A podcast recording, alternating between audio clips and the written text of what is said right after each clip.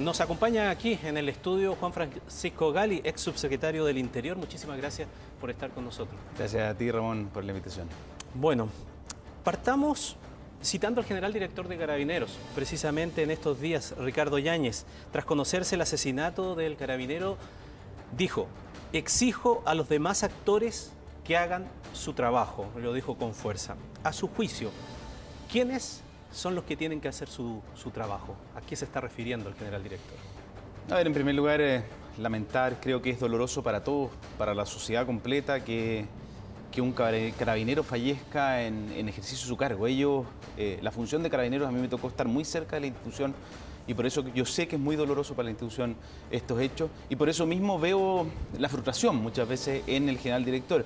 ¿A quién es el llamado? Yo creo que probablemente el llamado en primer lugar es a las autoridades de, gobierno, a las autoridades políticas, de que realmente haya un respaldo a la institución de carabineros que está arriesgando su vida por resguardar la seguridad de todos.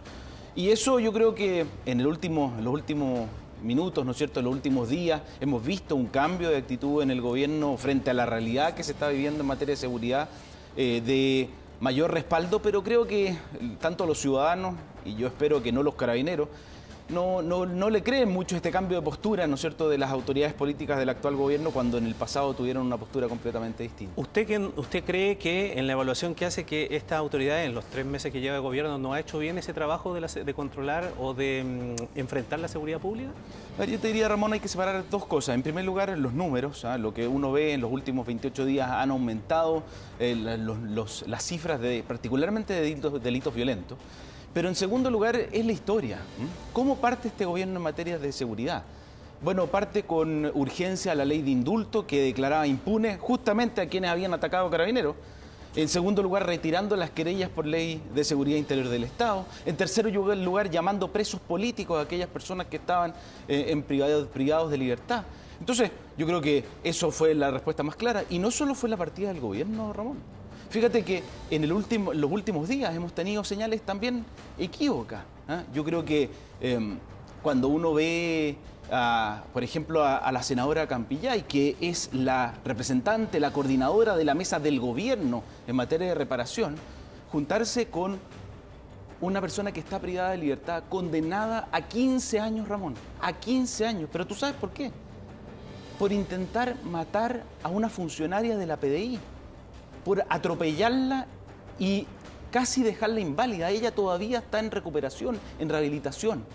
Bueno, ¿qué dijo la, senadora Campillay, la coordinadora de la mesa del gobierno, cuando lo fue a visitar a la cárcel? Que habían irregularidades en su juicio, desprestigiando nuestro poder judicial como si lo hubieran condenado injustamente. Cuando en realidad lo que el mismo expediente señala es que esa persona había ido a saquear un supermercado, frente a la llegada de la PDI, intentan evadir a la policía y en ese escape atropellan a una funcionaria de la PDI que pudiera haber muerto, pero que quedó con graves secuelas. Y después lo que uno ve, Ramón, mira, un, segundo ejemplo muy claro. Eh, en la franja de la prueba que dirigía el actual director de la SECOM, se hace, se vanagloriaban del perro mata pacos mata pacos, Ramón. Entonces yo creo que esa retórica que hoy día quieren dejar atrás, hoy día le está pasando la cuenta. Porque si es que van a gloriaban, pusieron en la franja al perro mata pacos, ¿qué es, ¿cuál es la señal que le estaban dando? Cuando exaltaban a las tesis porque decían fuego a la yuta, ¿Qué mensaje le estaban dando a los carabineros y qué mensaje le estaban dando a la ciudadanía? A propósito de eso mismo, el, presidente eh, Sebastián Piñera, eh, veámoslo aquí en, nuestra pantalla gigante, eh, hoy día escribió un tuit a propósito de todo esto lo que está sucediendo y quería conversarlo con usted. Dice, carabineros y PDI necesitan un estatuto de protección porque lo merecen y porque un policía mejor protegido protege mejor nuestras vidas. Nuestro gobierno envió al Congreso un estatuto de protección de policías que lleva años en el Senado. Protejamos mejor a quienes protegen nuestras vidas. Se ha armado aquí una discusión, un debate respecto de eso precisamente, del estatuto de protección.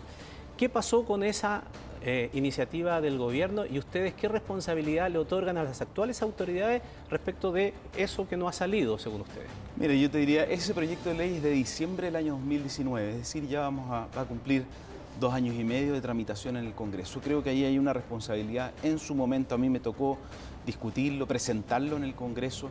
Eh, creo que era muy necesario avanzar en esto. Hacía tres cosas esencialmente. Uno, regular en un solo cuerpo legal la protección que le dábamos a nuestras policías, a carabineros, a la PDI y a Gendarmería. Pero en segundo lugar, Iván, aumentaba los tipos penales, de tal manera que aquel que, por ejemplo, se, resiste, se resistiera de manera violenta a la actuación de las policías tuviera una pena y no tuviéramos que llegar a un homicidio de un carabinero para que estableciera una condena. El subsecretario mismo en la nota veíamos que decía que en cuanto al aumento de penas, para que no quedara la sensación de que esto estaba en el descampado y desprotegido, eh, se sanciona hoy día, tiene la más alta penalidad, que puede ir desde los 15 años hasta el homicidio calificado, el presidio perpetuo calificado. El homicidio, eh, Ramón, si ese es el problema, el homicidio Sí, ojalá nunca llegáramos a tener un caso más de homicidio de carabineros. Pero ¿qué hay que hacer para eso? Para cumplir con ese afán preventivo o disuasorio de los que nos hablaba el subsecretario Monsalve. Bueno, hay que sancionar las conductas previas a que lleguemos al homicidio. Por ejemplo, aquel que se resiste violentamente a la actuación de la policía. Eso es lo que hacía el proyecto de ley. Y lo segundo, que es también importante, Ramón, el proyecto de ley regulaba muy bien las exenciones de responsabilidad penal para cuando el policía actúa dentro de su función. Ya le voy a preguntar de eso, me voy a quedar con el primer punto respecto de aquello y a las críticas entonces que están en el mismo sentido que hacía el eh, expresidente Sebastián Piñera. Escuchemos a la vocera de gobierno y sigamos conversando. Camila Vallejo respecto de lo que eh, hoy día se está discutiendo y de lo que dijo el expresidente muy bien sabe el expresidente de la República que no basta con eh, anuncios, frases grandilocuentes o publicitarias. Todos queremos que a los delincuentes se le acabe la fiesta, pero no basta con señalarlo. Y queremos como gobierno evitar, obviamente, eh, todo tipo de aprovechamiento político sobre el dolor de las personas, porque nuestra agenda es sumamente clara en cuanto a la seguridad ciudadana. Ya, derechamente, hay un aprovechamiento político aquí que se está haciendo de esta situación a partir de que en el tema de la delincuencia su gobierno nos sacó buena nota. A ver, yo creo que, Iván, una, Ramón, perdón, eh, una cosa eh, previa es una evaluación que nosotros podamos hacer de los gobiernos anteriores. Ahora lo que la ciudadanía le está pidiendo al actual gobierno y a las autoridades, ojo, eh, no solo al gobierno, al Congreso, al Poder Judicial, a los fiscales, es tener resultados. Ahí uno ve, la verdad es que yo creo que la reacción del subsecretario Monsalve, la, la reacción del fiscal Barro, es la adecuada, reaccionar rápidamente y con fuerza. Si el problema está en la credibilidad. Cuando yo veo a la actual vocera de gobierno, cuando hace un, par de años atrás ella misma votaba en contra de los proyectos que permitían fortalecer la seguridad, cuando los ciudadanos ven un cambio de discurso tan radical, Ramón, tan radical, que pasamos de condenar la actuación policial cuando enfrentaban a la seguridad pública, a ahora apoyarlo a rajatabla, dicen, en algún momento, ¿no es cierto? El ciudadano dice, en algún momento me estaban engañando. Antes, cuando atacaban a la policía, cuando apoyaban al perro matapacos, cuando pedían el fuego a la yuta, o ahora, cuando dicen que va a un apoyo irrestricto del actual gobierno, porque son las mismas personas. Ramón, es la misma persona, la misma eh, ministra, entonces diputada Vallejo, el mismo ministro, entonces diputado Jackson, y el mismo presidente de la República, entonces diputado Boric que votaban en contra de aquellas medidas que hoy día consideran razonables. Usted señalaba algo respecto de cómo responde entonces la policía a, propósito del estatuto, ¿no?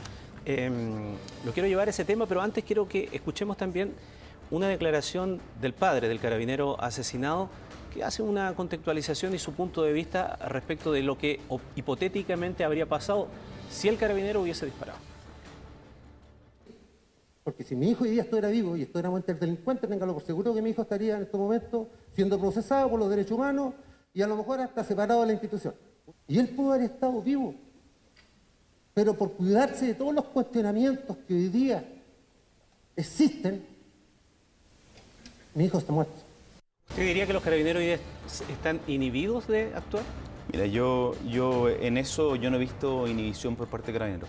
Por el contrario, Yo lo que veo es que Carabineros tiene la voluntad, se ha visto sometido a críticas eh, muy, muy, muy, muy, muy feroces por parte de distintos actores políticos y aún así hay carabineros que todos los días salen a la calle y arriesgan su vida. Ahora, que necesitan reglas más claras, sin lugar a dudas. Para eso, para eso lo coloco y terminamos con eso porque se me acaba el tiempo. Lo del estatuto, usted decía que eh, la posibilidad entonces de hacer su arma, eh, uso de su arma de fuego y por lo tanto tuviesen una protección respecto de eso en los tribunales de justicia.